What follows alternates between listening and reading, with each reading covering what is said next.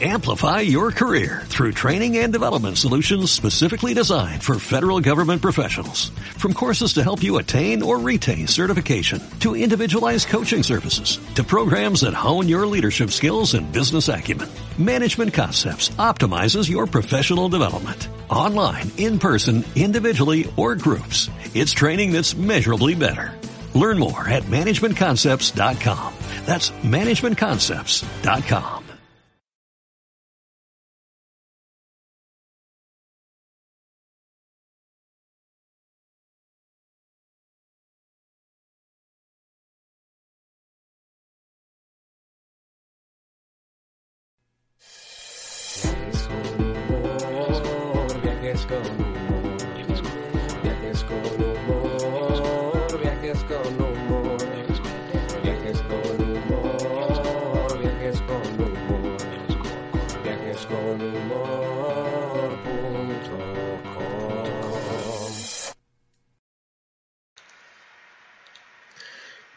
tardes, bienvenidos de nuevo a la cibercharla viajera un lunes más, hoy el lunes 18 de marzo, son las 8 de la tarde y hoy tenemos, hoy tenemos una cibercharla viajera con mucho arte. ¿Por qué con mucho arte? Porque hoy tenemos en su gira a Rosalía, no, no, porque tengo muchos más viajeros importantes que entrevistar previamente antes que, que ella, pero bueno, Rosalía, si estás viendo esto en directo y estás aburrida, pues llámame, vale, pa- pa- para la futura. Hoy tenemos una cibercharla con mucho arte porque eh, la viajera que tenemos hoy eh, no- nos va a hablar de cómo viajar con el arte como protagonista.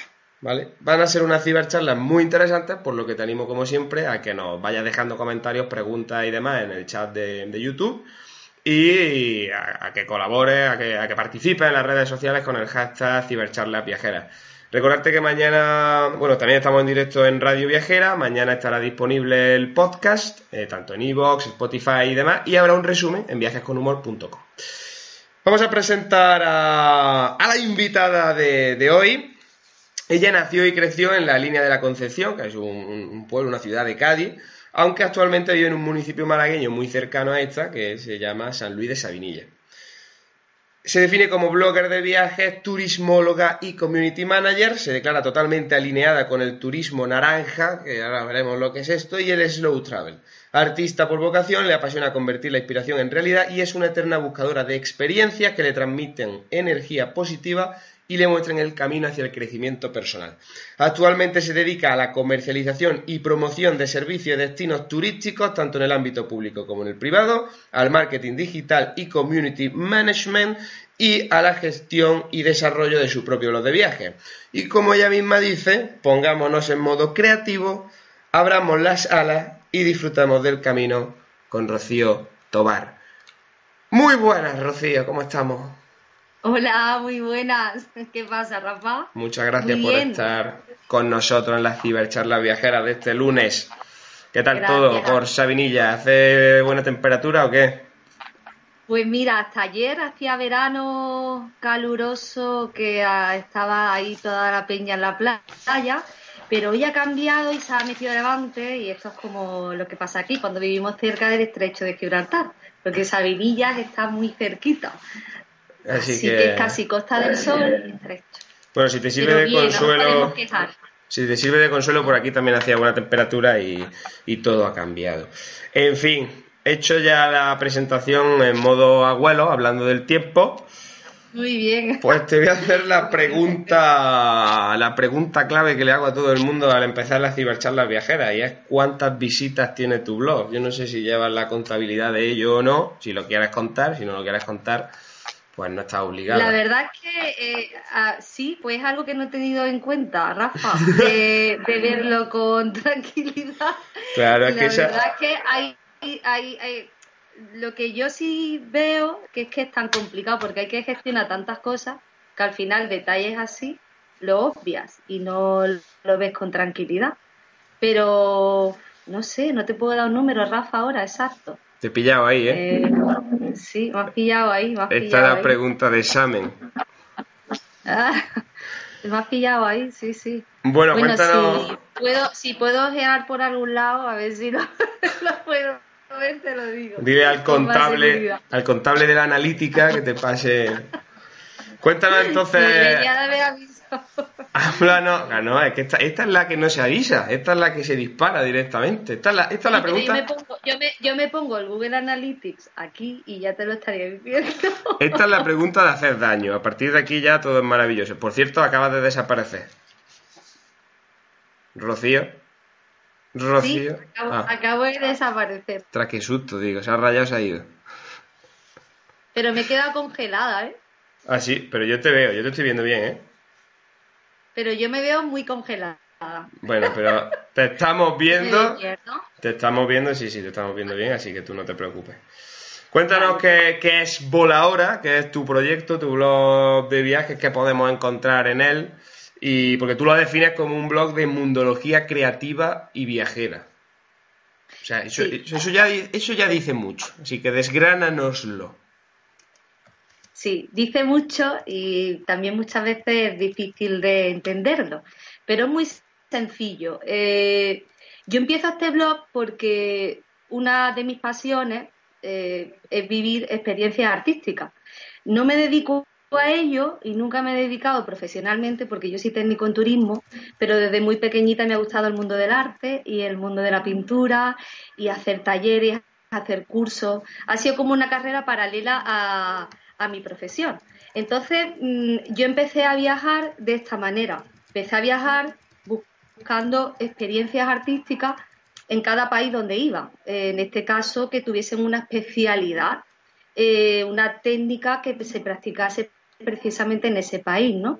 Eh, esto lo hacía porque eh, lo hacía por placer, primero porque me gustaba, y después lo hacía porque descubrí una forma de, viajar en el que haciendo estas actividades te involucraba mucho y de manera muy auténtica los lugares, porque así realmente es como conoces el sitio, ¿no? Como yo lo veía, como vives experiencias auténticas, como me sumergía en talleres de artistas y acababa haciéndole los deberes a los nietos y a lo mejor estaban en el porche de su casa, ¿sabe? Como esa tengo mucha experiencia, conoce realmente la vida de los artistas fuera, en el extranjero, vidas duras, eh, artistas incluso que vivían en el mismo porche donde tenían todas sus pinturas y con una maderilla separaban los espacios y detrás un colchón donde dormía, porque depende del país, ¿no? Donde Pues iba. Yo siempre estoy hablando porque me voy más para... Entraremos para más en detalle en esos ejemplos que nos vais poniendo en concreto de cada uno de los, de los viajes.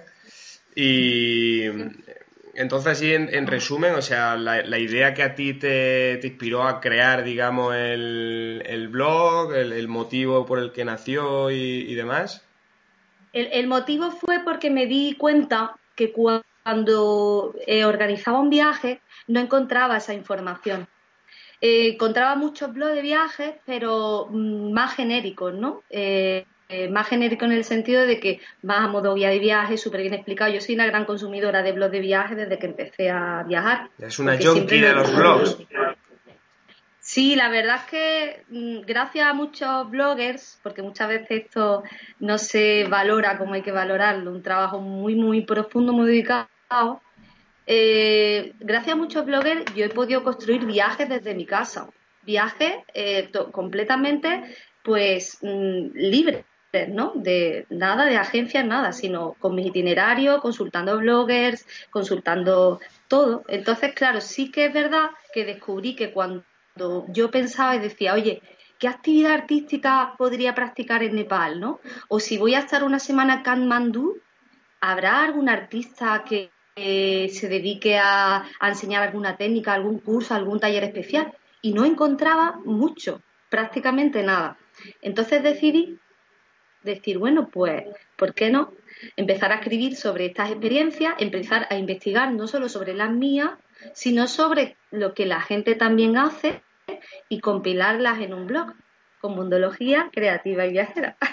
De ahí viene el nombre. Qué bien, cómo, has- Así cómo has en cerrado el en círculo, ¿eh? En resumidas cuentas, en re- resumidas cuentas.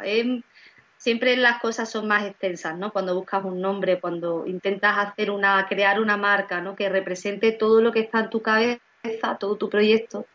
Pero yo vi que ese era el, el ideal, Sí, Volaura. pero bueno, yo creo que ha quedado claro cuál es tu, tu nicho, digamos, cuál es tu punto diferenciador que con respecto a otros bloggers, pues yo creo que, que ahora es muy diferente, porque es lo que tú dices, o sea, la, la mayoría de blogs, pues hablamos de qué ver, qué hacer, pero tú te vas a, un- a algo mucho más específico, ¿no? Como son eh, actividades y experiencias desde el punto de vista del arte y sobre todo, por lo que comentaba antes, conectar a través de ese medio con los locales, ¿no? Exactamente, exactamente. Esa por lo menos ha sido mi experiencia y, y la verdad muy gratificante. Son de esas cosas, son de esos momentos, eh, momentos especiales que jamás olvidas. Yo siempre digo, vemos un montón de monumentos, ¿no? De hacemos rutas turísticas. Yo he viajado de muchas maneras, ¿eh? Te puedo contar, he viajado de todo tipo. Ya por último, evidentemente, los viajes han sido más libres, más mochileros, más, más independientes. Pero sí que, sí que compruebas que, que hay mucho más fuera de eso. Porque al final te vas a hacer la foto con la Torre Eiffel, vas a llegar a India y te vas a hacer el selfie con el Taj Mahal.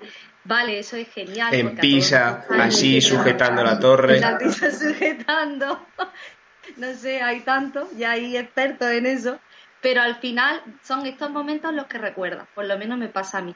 Sí, yo creo que al final tontería, ese impacto, vamos, yo creo, no lo he hecho nunca, pero supongo que el impacto es mayor, porque al final estás aprendiendo algo de otra persona, te lo está enseñando, eso conecta mucho más y encima estás rodeado de su entorno y en su día a día, ¿no? Con lo cual, yo creo que ese recuerdo sí que perdura para, para siempre. Qué bonito. exactamente.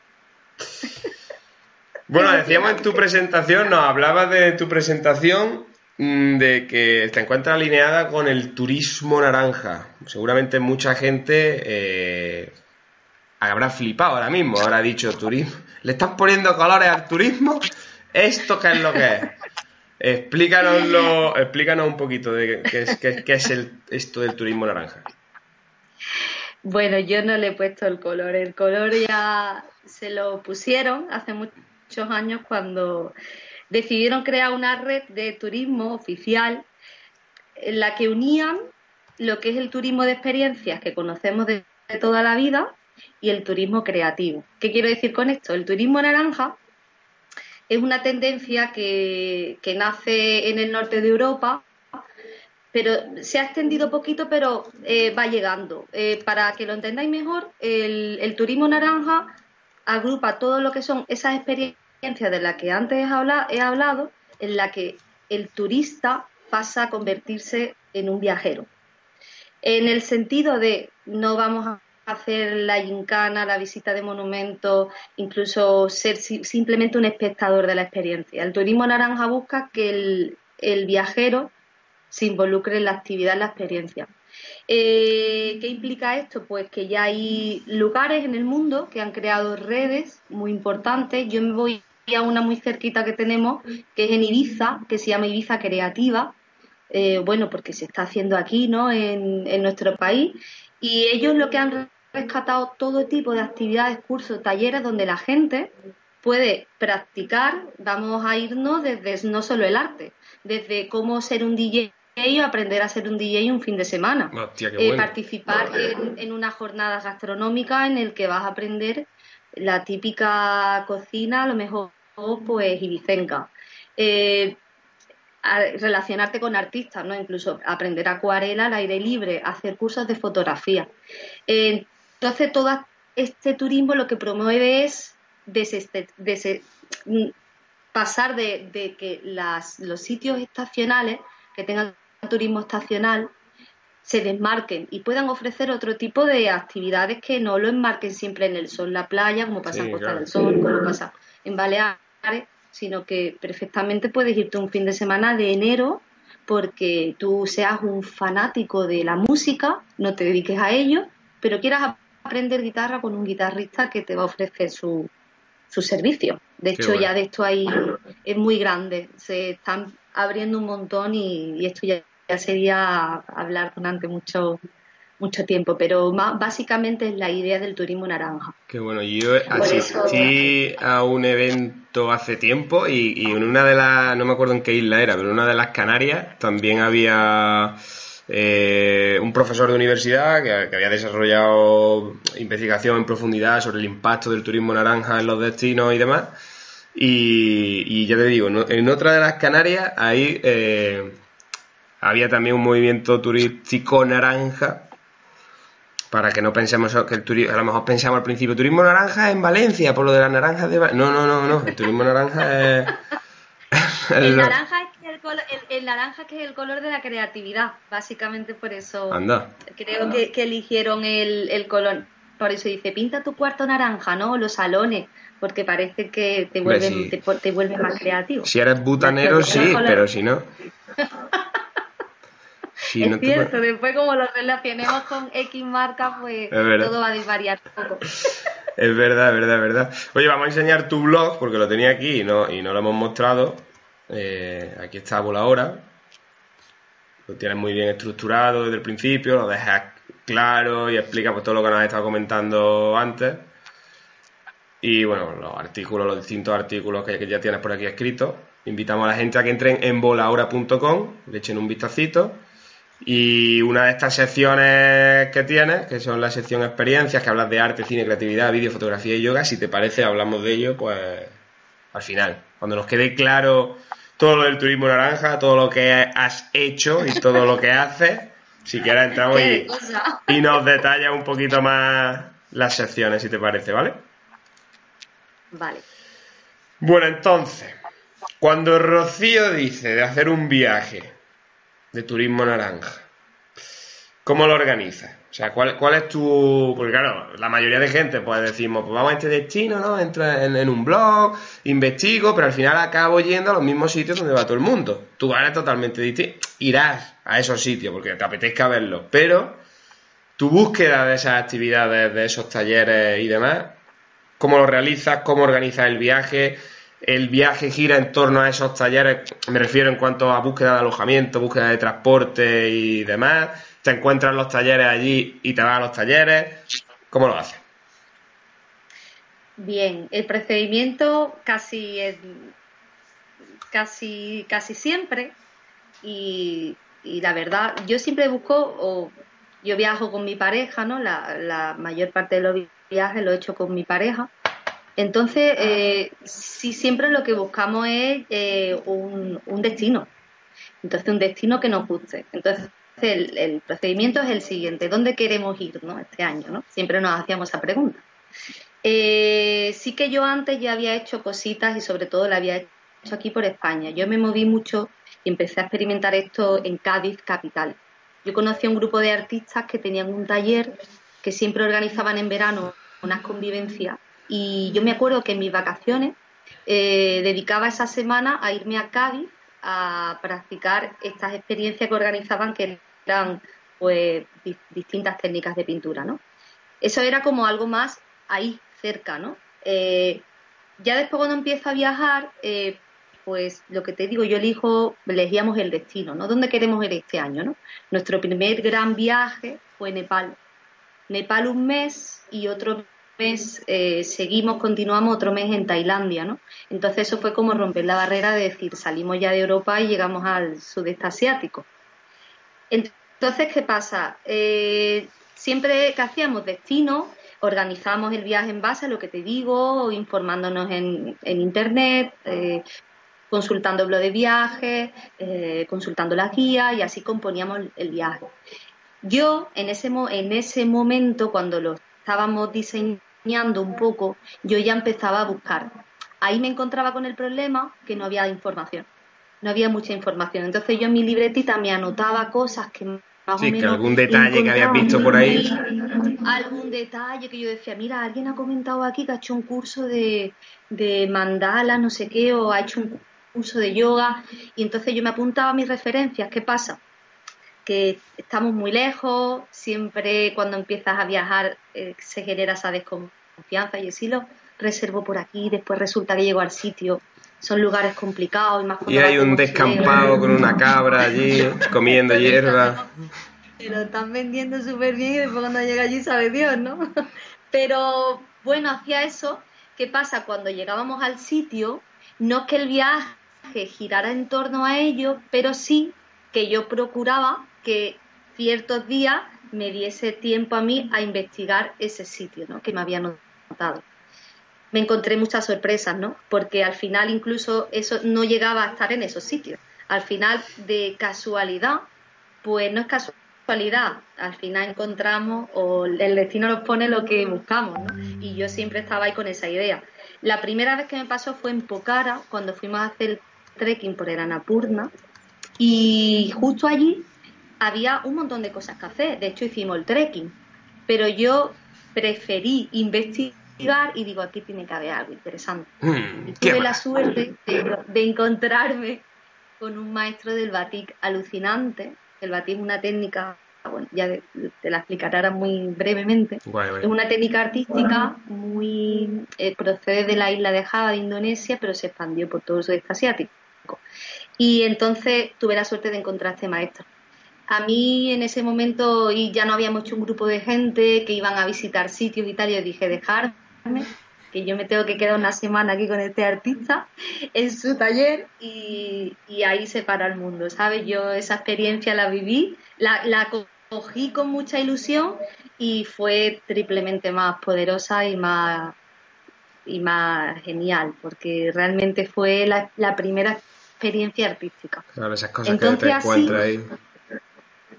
Sí, te la encuentras, pero te la encuentras porque la buscas, simplemente porque estás con los ojos abiertos y mirando. Yo casualmente vi ahí un- por una calle que estaba como fuera un poco incluso de ruta, pero vi ahí un taller con unas telas preciosas, conocí a su hijo y su hijo me dijo, mi padre el que hace las telas, si quieres te llevo a su casa y lo conoces. Y ya me quedé con él una semana. Apadrinada allí. Ni nada con sus nietos y todo el mundo por allí. Pero entonces te, queda- Qué bueno, ¿te quedaste viviendo con ellos en la casa o te buscaste un alojamiento aparte? No, no, no, no vivía porque es que yo tampoco, mm, bueno, era para ver el sitio, ¿no? Era un mini Porsche. Yo creo que ha sido la experiencia más rudimentaria. De hecho, lo digo en el, en el artículo que escribí, más rudimentaria artísticamente, porque incluso los utensilios y los materiales era todo súper rústico, pero tenía su encanto. Él ni siquiera hablaba bien inglés. Y entonces hablaba nepalí, medio inglés, y era cómo nos entendemos, ¿sabes? Cuando me hablaba de palabras técnicas artísticas, tú usas esto y esto, era como los indios. Esto se llama así, watch, watch. Yo decía, ¿qué es watch? No lo entendía, era cera, ¿no? Porque esta técnica, total, que fue ahí súper divertido, Qué bueno. pero te digo, muy humilde, un sitio súper humilde. Y yo dormía en mi, en mi guest house por las noches, pero bueno, me pegaba casi todo el día allí en, en su taller.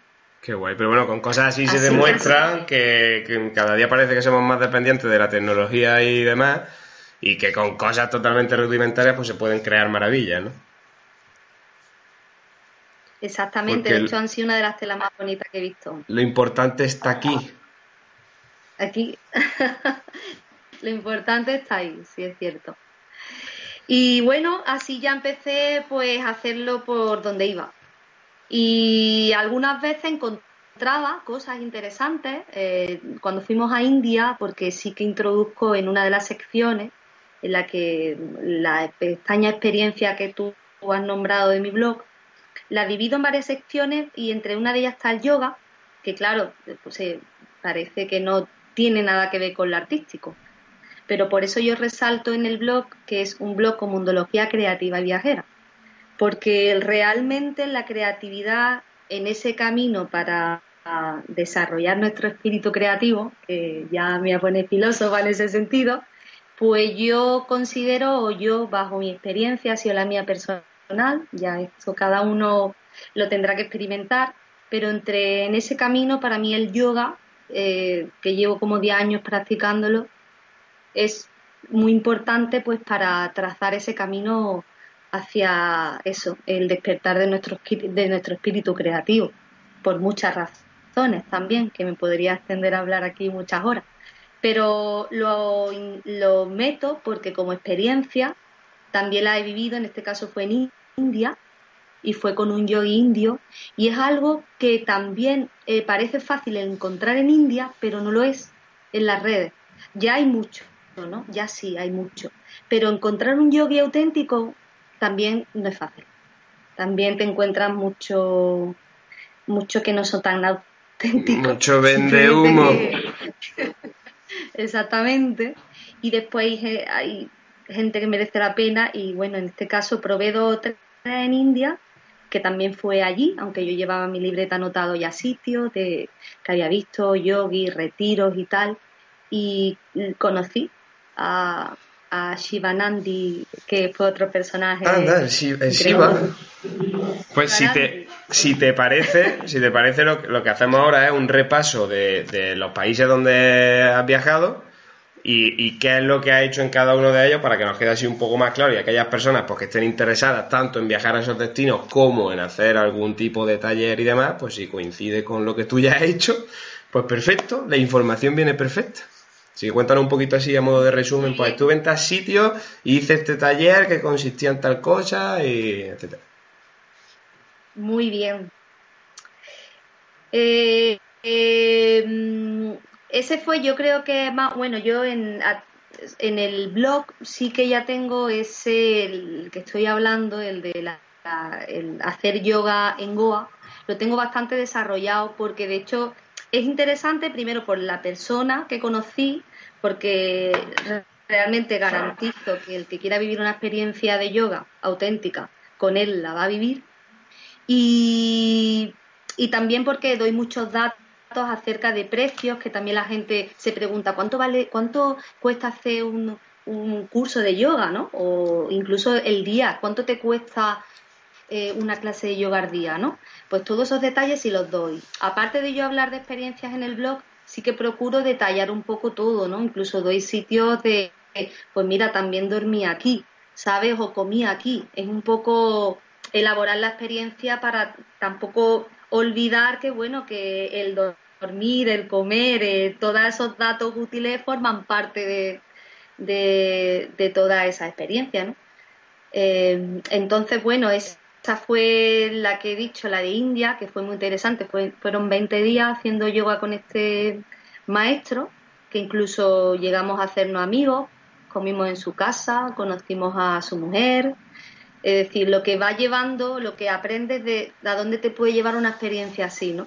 Y, y te cuentan muchas anécdotas y te digo, eh, él tenía su, su, era como una especie de, de tenderete ahí en medio de- del campo, que no eran más rodeado de gallinas, que no es que tipo retiro como tú ves en la tele, espirituales, que todo tan No, bien. no, No, no, autenticidad era pura y dura. un chaparrillo de aquella manera, y, pero no era lo interesante, era él, era conocerlo a él y da- hacer yoga con él. Entonces, claro, muchas veces estábamos en Goa, imagínate, un sitio, el paraíso de, de India, antes de, de empezar el recorrido por todo el sur, pues estábamos allí, y muchas veces preferíamos de no ir a la playa, incluso nos habíamos hecho un grupo de españoles allí súper chulos, que bueno, somos amigos todavía desde ese viaje.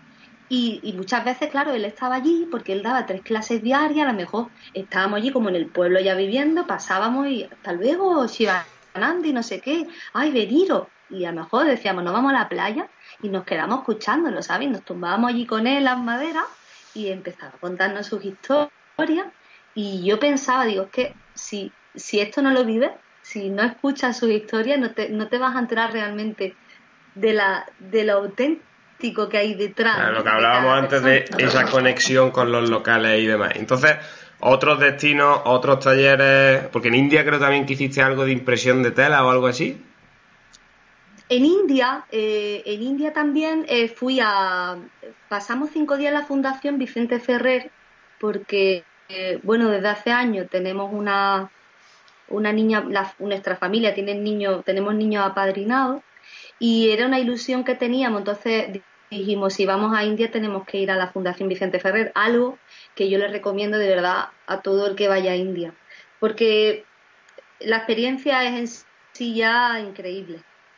No es por nada, porque bueno, aquí se, me- se mete se mete un poco lo que es el tema del turismo solidario, pero esto ya fuera del, del turismo, ¿no? Y hay veces, hay agencias que sí te organizan todo este viaje muy bien, ¿no? Pero nosotros fuimos un poco de llamamos y dijimos, mira, somos, y ahí incluso íbamos, íbamos ya con mi familia, porque mi familia, estando en India, vino a, a vernos, como el que va al pueblo de enfrente. Eh, pues vamos Pero- a echar el fin de semana en India. eso, eso es una anécdota curiosa, pero bueno, nosotros llevábamos un mes en India y ellos dijeron, o vamos ahora o nunca, y vinieron allí, estuvieron dos, 20 días con nosotros, Hombre, ya vosotros en esos 20 teníais, ya tenéis conocimiento del destino, pues también viene bien ir cuando ya alguien sabe de- del sitio, ¿no? Claro, esa fue la historia, que ya un, un poco sí controlábamos la movida india, que no es fácil tampoco, y lo saben los viajeros que han- y los mochileros que han estado por allí. Pero bueno, en fin, eh, decidimos que cuatro días lo pasaríamos en la fundación. Y una de las cosas que yo ya vi antes es que ellos tienen un... Ellos trabajan con las, con las mujeres sobre todo porque quieren, eh, qui- quieren darle trabajo, ¿no? De hecho, allí ya sabemos cómo va, cómo va el tema en India con, con la mujer. Entonces, eh, Vicente Ferrer hizo una gran labor porque creó talleres de artesanía donde to- todo, toda- todas las que trabajan son mujeres. Y para mí son todas verdaderas artistas, porque allí sí que tuve contacto con un taller que estampaba en tela, una estampación que se llama block printing, que es completamente de origen hindú. Y O también sea, esa viví una- técnica, esa técnica es de origen hindú. Esa técnica de del block printing. Es de origen hindú, también se practicó en África, bueno, ya eh, eso hoy mundialmente conocido. Pero ellos, como a, a- los hindúes le- le- les ha gustado desde hace ya años, ¿no? De hecho, la técnica del batik que comentaba antes, que es milenaria, venía porque, bueno, le encantaban pintar las telas, decorarlas, ¿no? Esos son los colores que todavía aquí no habíamos vivido y, eso se introdujo gracias a ellos. Y entonces este block, este printing es una técnica que han rescatado en esos talleres de la Fundación de Vicente Ferrer, elaboran sus telas y después las comercializan en comercio justo, ¿no? En la tienda de la Fundación y online. Y ella allí te enseñan cómo lo hacen, el proceso, incluso te dejan hacerlo, te explican todo el procedimiento de lo que son las tintas, en fin, Qué otra experiencia increíble. Y sobre todo el sentido ¿no? que tenía que tienen ellos, ¿no? El, objetivo y la misión que tiene la fundación. Mm, La verdad que sí. Bueno, ¿y alguna, Sí. algún otro taller en algún otro destino? Bueno, no- nos hemos centrado solo en India. Pues, pues después creo que también te pongo después en, en Tailandia, en Tailandia sí que viví algunas eh, mm, tipo gastronómica. Esta no, no, la, no te las he pasado, pero en, en Tailandia es muy típico poder aprender a hacer comida tailandesa. Entonces, sí que hice Qué un curso, buena, los eh, pad thai. Además, con la hora que haya, uff, qué bien llegaría un, un pad thai ahora, eh, telepad Ahora me, thai. estoy, ahora me estoy acor- ahora me estoy acordando yo. A ver si alguien Pues sí, patentara un telepad thai. Pues es otra experiencia que es muy chula, porque esta la verdad que al final te hacen conocer a un montón de gente. Y eh, esa no la tengo, de hecho está ahí pendiente, pero es algo que sí encuentras fácilmente. Eh, hacer un taller de cocina en Tailandia, de hecho Tailandia ya turísticamente está muy desarrollado, eso sí que te lo organizan ya y desde aquí puede con total seguridad que va a estar bien, ¿no? Entonces esa, esa fue otra. Eh, alguna más así, hay, hay muchas, ¿no? Pero así más concretas, más peculiares. Eh, no sé si te dije alguna, Rafa. Bueno, yo voy a pasar a una muy, para mí, muy especial, y ya que estoy en Andalucía y también tengo que, que hablar de Andalucía. Claro, aquí- no, no hay que irse al fin del mundo a aprender no nuevas técnicas. que ir muy lejos para hacer todo esto, pero bueno, al final lo que empiezas por lo grande y después acabas viendo que, que esto es posible. Que al lado de casa que- tenía uno y dijiste, me fui a la India a aprender esta técnica y Y que al lado de casa había eh, al lado de casa hay mucho, al lado de casa hay mucho. Y en Málaga mucho. En Málaga concretamente eh, eh, es muy interesante para que, para que lo sepa todo el mundo. Hay un movimiento cultural muy fuerte y sobre todo esto está emergiendo eh, en el barrio de Lagunillas, que es como el nuevo Soho malagueño, ¿no? Eh, es muy interesante porque este barrio, eh, en este barrio se está, se está potenciando estas actividades artísticas a través de pues, un montón de, de, de- de- de eso, de artistas que han empezado a crear sus talleres, sus galerías de arte, eh, todas las paredes las están llenando de grafitis maravilloso, total, que se ha creado un movimiento cultural Muy impresionante. potente ahí. Muy potente, muy potente en Málaga y crece, y crece muchísimo. De hecho, esto lo cuento porque conozco un sitio en concreto que está trabajando una experiencia muy bonita en la que estoy involucrada en un proyecto ahí que eh, muy interesante, en la que trabajan eh, eh, una técnica que es la técnica del collage, pero en base a, lo que fue la técnica de Picasso. Eh, esto es una experiencia donde tú puedes crear tu propio autorretrato como dice esta, la, la que es la artista de la galería, desde la mirada de Picasso. Conoces todo, ¿sabes? Te hace un recorrido por la historia de Picasso, su técnica, y acabas construyendo ese, esa pintura que después te la llevas a tu casa y la mar de contenta. Y eso, de y- hecho, e- es fácil. ese taller lo puede hacer cualquiera. Te digo esto porque a mí me dices que dibuje un perro y te dibujo un, no sé qué dibujo, un- una salchicha con un palillo. Porque es que, o sea, si yo digo de ir a ese taller, yo aprovecharía ese taller o, o me echarían diciendo, por, Dios, Picasso se, se ha removido en su tumba. Lo, bueno, lo bueno es que lo, lo puede hacer cualquiera, porque es una técnica muy fácil, muy espontánea muy libre, una técnica de collage. Entonces, esta artista Silvia, del retorno de Lilith, lo guía muy bien. Ella, ella conjuntamente ahora está trabajando una, por eso te digo, del- de, este turismo naranja, por- porque nos conocimos precisamente por esto, porque estuvimos en, una, en unas reuniones de, de turismo aquí en la Costa del Sol, ella iba a promocionar su producto, yo iba un poco a trabajar y a promocionar el tema de mi blog y mi visión del turismo naranja, y coincidimos en el que ella ya estaba vendiendo esta experiencia a extranjeros.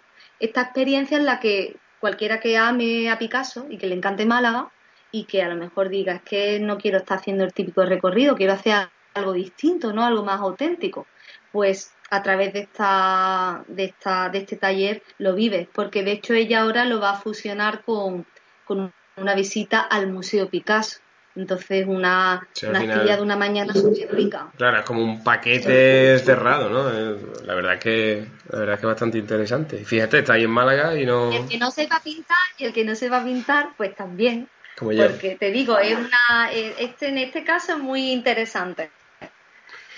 Y bueno, una que se, un- una que se me pasa muy interesante, y un sitio, por favor, que, que ha sido uno de los últimos, es Bali. Pero es que Bali, eh, en Bali encontré mi sitio que yo dije, yo debería haber nacido en Bali por lo menos. Por lo menos. La próxima vida naceré en Bali seguro. Lo tienes claro, ¿no? Bali, Está empadronado Bali ya. es la- Bali es el país de los artistas. Es decir, yo ya antes ya sí encontré cosas en Bali. Ya sí encontré experiencias de blogueros reales, muy bien redactadas, muy auténticas y, y muy cercanas, realmente bien, bien desarrolladas y que, y que hoy en día mm, están y existen. Y lo comprobé. Porque nada más que llegas a Ubud, eh, en Bali y allí ya es que eso es monumental, allí va, allí es arte, allí es que está rodeado de arte, de talleres, de galerías, de museos y tienes tantas opciones que yo dije, nos fuimos un mes y dije, ¿dónde tendría que sacar tiempo si no tenemos que recorrer la isla entera?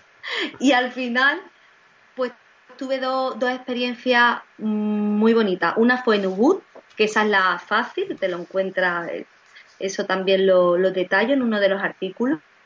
De hecho, puedes dormir en, en, la- en las mismas guest house, que son como hoteles de construcción típica balinesa. Tienen su galería, el taller y puedes dormir allí también. Que eso es fabuloso y Bueno, maravilloso. Ya, ya te da todo, todo, todo, todo lo que necesitas. Todo lo que necesitas está allí. Todo lo que necesitas para ser feliz, si te apasiona el arte. Y después también tuve otra experiencia en una de las islas. Tú sabes, ya pues nos fuimos buscando un poquito el sol, la playa. Mi pareja también bucea y también tengo que darle pues eso, decirle, bueno, venga, vamos a bucear. Y él bucea, yo no, y en ese intervalo de tiempo conocí a otra artista con el que también estuve tres días Y, y ahí esa, esa también fue chula, que este, lo que comentaba antes, ¿no? También ahí me enteré de, de cómo se mueven los artistas por Bali, que prácticamente son todos de la isla de, son de Yogyakarta, que no son de Bali, y todos van a ganar dinero a, a Bali, que es donde se mueve el turismo, ¿no? Que es donde Entonces hay son billets. es donde hay flujo y donde ellos pueden vender sus talleres y hacer algo de dinero. Pero claro, para hacer algo de dinero tienen que vivir en las condiciones que viven, porque este chico, eh, te voy a decir, el sitio también era un sitio súper humilde, encima como de un, de un bar, con un techo así, y casi que no estaba ni cubierto, y ahí vivía con su colega músico, porque tenían una banda también, que me cantaron y me invitaron a la presentación de, me invitaron a la presentación de esa noche que hacían, ¿no? Del grupo y, y todo es así. Si, si simplemente yo llego a pasar a verlo, o como yo digo, ¿no? Como la típica experiencia que te venden en la agencia, que es lo que hablábamos antes, que simplemente eres un espectador, ¿no? O bueno, te lo organizas muy bien y llega un momento que, que pierdes esa profundidad. Esa profundidad es Sí, decir, llegas, ves el sitio y te vuelves. exactamente. No hay, no hay más contacto. Esa es. Oye, y de todo lo que has aprendido durante todos los talleres que has ido haciendo por el, por el mundo y demás, luego tú con eso, ¿qué haces? Luego, eh, eh, o sea, Pues- lo, lo enfocas simplemente como eh, pues crecimiento personal, lo que hablábamos anteriormente, o lo llevas a una realidad, porque yo estoy viendo cosas detrás tuya ahora mismo, estoy viendo un cuadro ahí, no sé si eso lo has hecho tú o no lo has hecho, o sea, quiero decir, eh, implanta las cosas en tu día a día, luego organizas tus talleres, eh, en, en tus proyectos, aparte del blog y demás, haces proyectos específicos para algo. Cu- Cuéntanos un poco esa aplicación práctica que luego tú llevas con, con los talleres que realizas. Pues eh, veo, veo que se ve el cuadro. Lo que pasa que, que mi imagen está congelada, entonces ahora me veo. O sea, veo- que sigue, sigue congelada. Pero nosotros te estamos viendo, ¿vale? O sea, tú muévete Yo me tranquilamente. estoy- yo, estoy yo estoy imaginándome que me estáis viendo bien. Sí, sí, sí, sí. Pero yo creo que sí porque no me he movido del sitio, ¿sabes? Entonces deduzco que me estáis viendo bien. Sí, sí, sí. Eh, sí, pues sí. Eh, no, esto no lo hago de manera aleatoria. Lo hago de manera aleatoria porque, bueno, eh, me gusta aprender y tener una amplia visión, pero yo mi otra faceta es mi faceta artística. Soy pintora, eh, mi tiempo libre, y sí que mm, mm, he, pa- he participado en asociaciones de pintores, he hecho exposiciones de pintura y, mm, y sobre todo eh, ahora, precisamente, eh, con esta vuelta a conectar con el arte, porque sí que es verdad que he estado tiempo sin pintar, pues ahora sí que tengo varios proyectos en, en mente, ¿no? Eh, sí que estoy muy, muy especializada en el batik, que es una técnica de la que te hablé antes y de la que más he aprendido fuera, ¿no? Yo siempre me llevo la, el, cuando conocí al maestro de Nepal y un maestro de batik muy bueno, Nubuk, que, que ya sí que me informé, fue de manera menos rústica, más metódica, y, y sí que es la técnica que ahora actualmente pues practico en, en mi tiempo libre y que en el fondo pues si todo sale bien se profesionalizará en algún momento porque ya tengo allá en mente algún algún taller para montar interesante ¿no? sobre esta técnica. Incluso no solo dejarlo como un taller eh, básicamente de que tú vas a aprender sino quiero llevarlo un poco más allá y, y llevarlo a la experiencia, a la experiencia de, un taller, de un día, no solo aprender la técnica, aprender la historia y que sea una experiencia creativa, un poco adaptada a, la zona donde yo vivo en este caso, ¿no?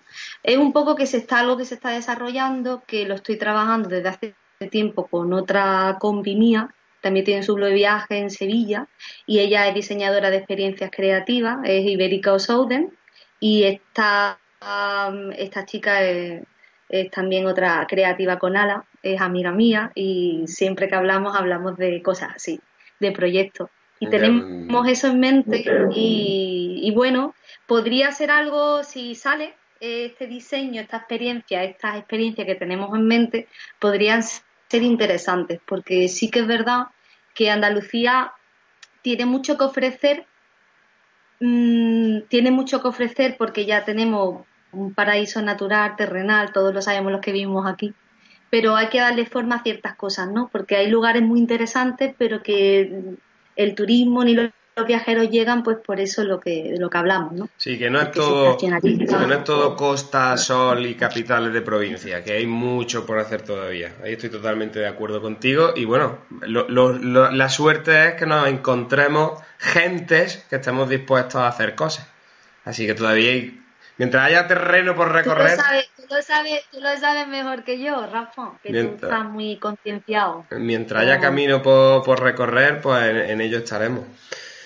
Entramos ya para despedirnos si quieres en un repaso rápido de la, de la sección de tu blog, esa sección experiencia, ya hemos estado hablando de, de alguna de ellas, eh, pues el tema del arte y demás, pero hay alguna, eh, o si quieres entrar en concreto por especificar alguna, pues eh, dentro de la sección está arte, cine, creatividad, vídeo y fotografía y yoga, ¿no? Quizás hayamos hablado un poquito más de arte y de yoga, eh, pero bueno, ¿qué podemos encontrar dentro de, de esas secciones ya para completar lo que es el, el proyecto Voladora?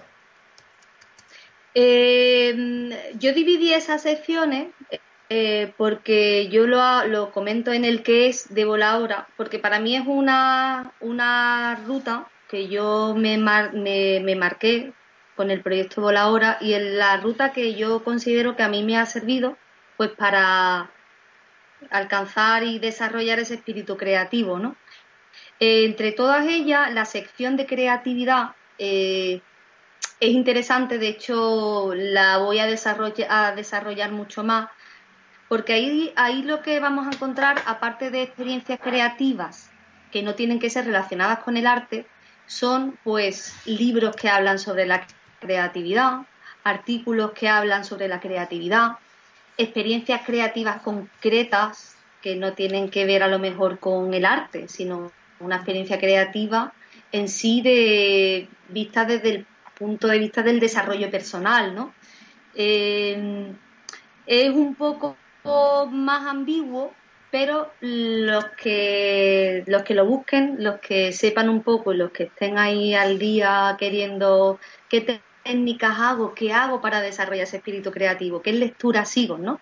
O qué o qué vídeos puedo ver, ¿no? Para, para elevar, yo siempre lo voy a intentar compartir porque esas son mi ruta y es mi ruta y mi experiencia, ¿no? Básicamente. Eh, después lo del cine me hizo ilusión eh, ponerlo, porque sí que es verdad que una cosa que me gusta mucho de los viajes son experiencias en, en- no, no experiencias así, sino destinos de cine, como digo yo. Sí que he estado en varios sitios no peculiares donde se han rodado pelis. También soy una friki un poco ahí de, no sé, yo fui a París y tuve que ir a la, la cafetería de la Meli. Y si no vas, te tiras en mitad de, de los campos elíseos y empiezas que quiero ir, que quiero ir.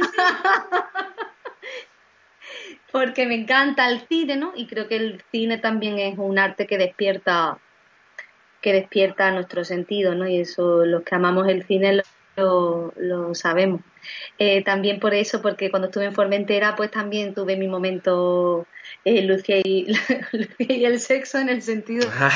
Ay, qué bien lo pasaste en Formentera.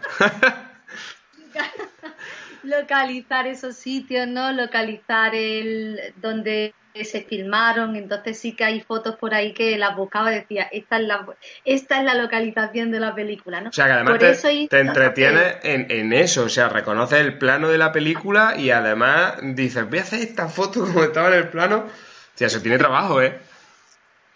Sí, me gusta, me gusta. A lo mejor no está eh, totalmente cuadrada, pero mm, sí, hay, hay, hay sitios que yo decía, es que aquí donde se rodaba, es, pasó esta escena, ¿no? Aquí, por, por ejemplo, en Almería, en Almería, claro, cuando yo me enteré que el famoso capítulo de Juego de Tronos, eh, mm, eh, no, no me acuerdo que, que, creo que fue de la última, de la séptima temporada, ¿no? el, el castillo donde sale la Calesia ahí con los dragones espectacular, que es la gran batalla No sé si tú eres más friki que yo todavía, Rafa. A mí me, me gusta la serie, pero a- hace ya un año que no veo nada. O sea, ahora cuando empiecen a estrenar los nuevos capítulos diré, ¿qué es esto? ¿Qué ha pasado? ¿Qué ha pasado? Pues, pues allí, eh, justo en, en Carboneras, esta fue donde se, se, se rodó esa escena y también, pues claro, yo tuve que ir al sitio a, a conocerlo y también he escrito sobre ese sitio. Por eso hice esa, esa sección de cine, porque eh, me parecía peculiar. Qué guay. Y, y no sé, y cuál va, y fotografía, Fotografía, evidentemente, que también la fotografía es otro, otra sección que considero importante porque es que ya nos movemos con la fotografía, la fotografía es un arte y sí que ahí me gusta compartir, de hecho yo estudié fotografía hace tiempo, pero ya no la desarrollé, ya simplemente, bueno, eh, hago fotos, pero tampoco es que sea una experta en fotografía, pero me apasiona el mundo de la fotografía, tengo muchas amigas fotógrafas, veo muchos blogs de, de viajeros fotógrafos y todos esos contenidos pues también me gusta. De hecho hay artículos que tengo que prácticamente son fotografías, porque considero, considero que esa fotografía ahí sí empleé todo mi espíritu artístico y, Y se salieron merece un post específico por, por las seis horas para hacer el encuadre y que saliera perfecta. Sí, Bueno, porque final- también, también tiene su historia, ¿eh? Lo de la fotografía, también Al tiene final- su historia. Todas las secciones, de una manera o de otra, están un poco relacionadas, ¿no? Que eso también les permite, pues, generar sinergia entre ellas. Bueno, nada, Rocío, ha sido un verdadero placer tenerte hoy. Llevamos ya una, una hora, faltan 10 minutos para una horita, pero eso, un poquito menos. Vamos a despedirnos con la despedida tradicional de las cibercharlas viajeras, que es con las preguntas improvisadas. Y las vamos a hacer con un libro que tú tienes ahí, que es Siddhartha, si no lo, di- si no lo digo mal, Siddhartha, de Hermann Hesse. pues mira, como, como Rafa, como yo no me veo, no sé si lo estoy enseñando bien. Sí, sí, se está viendo perfecto. Bueno, se está viendo lo que es la, eh, la portada, las letras no se ven porque está en blanco y hay demasiado brillo. Pero Si lo Ahí. abajo se ve. Eh, gíralo un poquito. Ahí, Ge- Hermann Hesse, Si- Siddhar- Siddhartha. Siddhartha. Bueno, ya eh, mañana, tiene una- mañana lo compartiré en el, en el resumen del post en Viajes con Humor. Lo, lo pondré por si a alguien le interesa, pues para que, para que sepa qué libro es exactamente. Entonces, el procedimiento es muy sencillo. Tú coges el libro, abres una página de forma aleatoria, lees la primera frase, o sea, no el párrafo, sino la primera frase que veas, y sobre esa frase te lanzo una pregunta. A lo que salga, Muy bien. Muy bien. verás.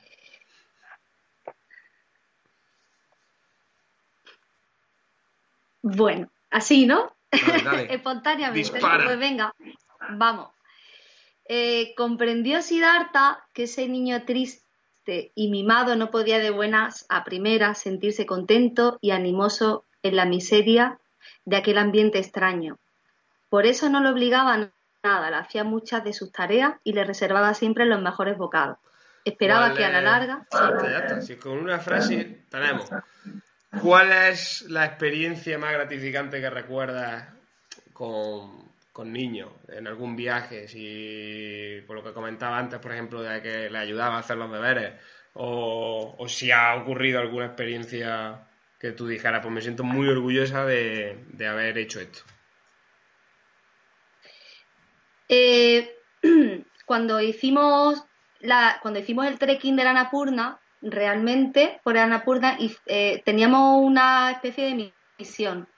Ahí fuimos con un amigo nuestro que estaba emprendiendo una empresa de, guía en Nepal, pero no había empezado prácticamente. Nosotros fuimos la experiencia piloto y fuimos bajo un proyecto que es Vivir Nepal, en el que él estaba actuando en un pueblecito, por, por decir pueblo, era una aldea, ah, en Quinche, y este cole eh, necesitaba mucho.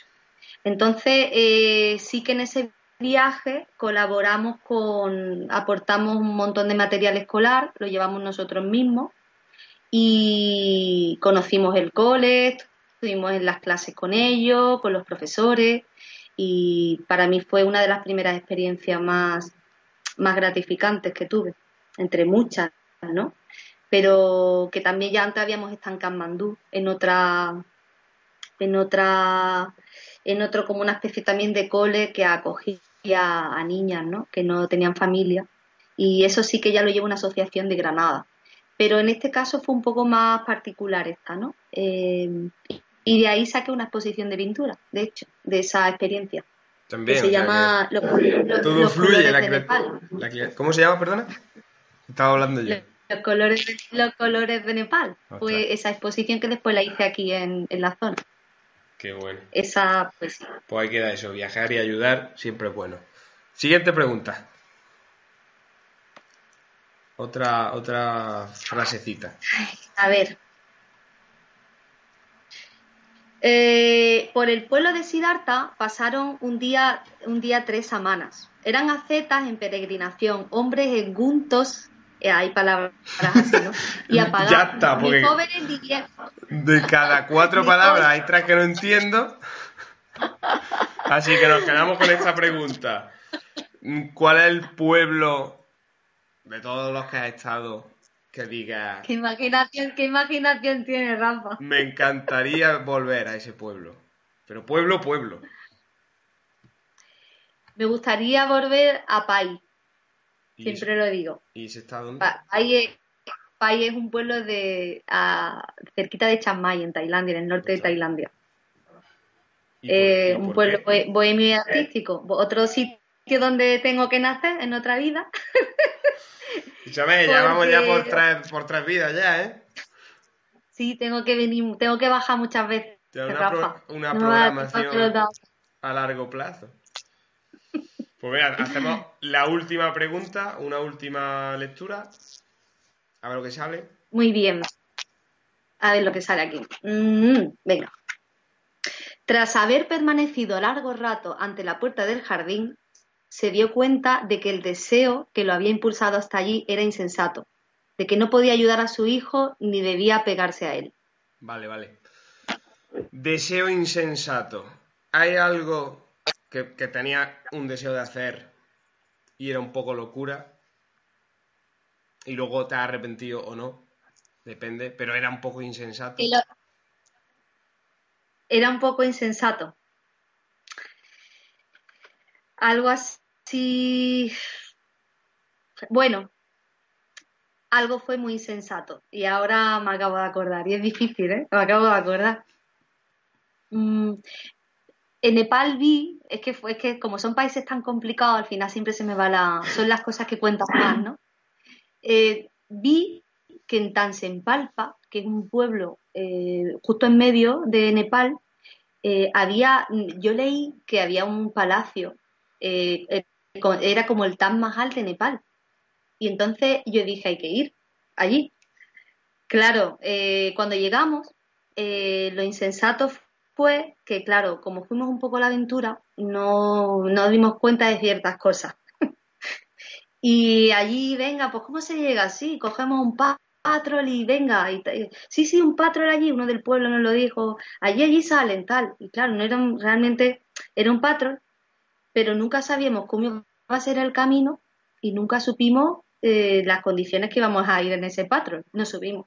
Entonces el patrol y estaba, lo conducía un chaval de 14 años eh, hasta llegar al sitio, hasta llegar al sitio, eh, hay tramos que, si te digo la verdad, Rafa, yo pensé, ma- mañana nos salimos en las noticias de, en las noticias de que hay unos españoles que se han quedado allí en el camino porque eran barrancos.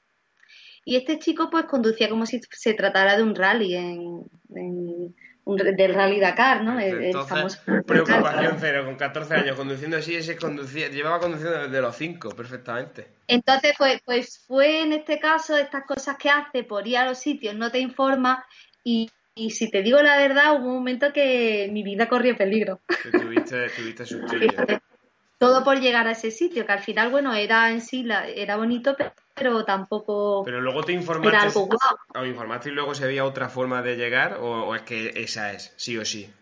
Por si alguno vamos el día de Pues- mañana, que, que vayamos ya con, con la pastilla antimareo Yo, tomada. yo, yo imagino que se puede hacer de otra manera, porque es que encima este patrón era el taxi del pueblo. Entonces llegó un, un punto que lo, lo llenaban tanto de gente que yo llevaba al lado. Yo me estaba clavando un hierro con un montón de gente encima, ¿sabes? Con una música todo bajo y yo nada más escuchaba gritos y, y miraba para abajo como diciendo nos caemos por el barranco en cualquier Madre momento. mía. Pero sí, me imagino que incluso pensé, se podrá ir andando, ¿no?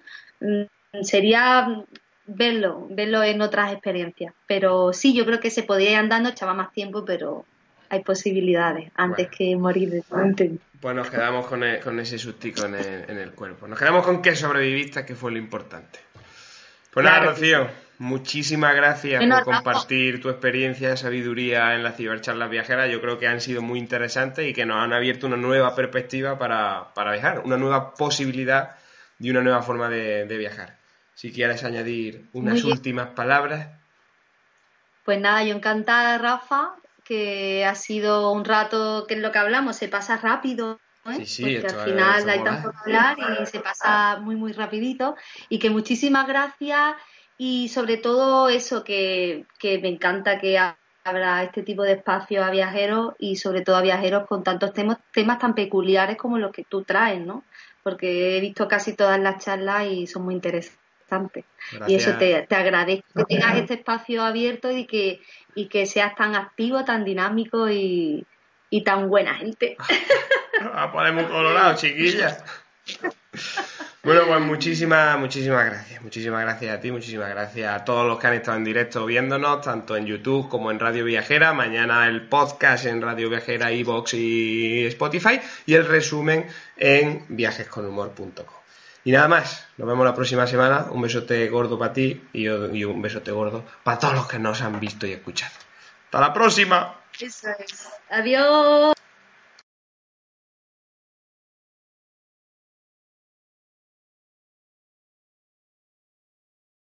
Amplify your career through training and development solutions specifically designed for federal government professionals. From courses to help you attain or retain certification, to individualized coaching services, to programs that hone your leadership skills and business acumen, Management Concepts optimizes your professional development. Online, in person, individually, or groups, it's training that's measurably better.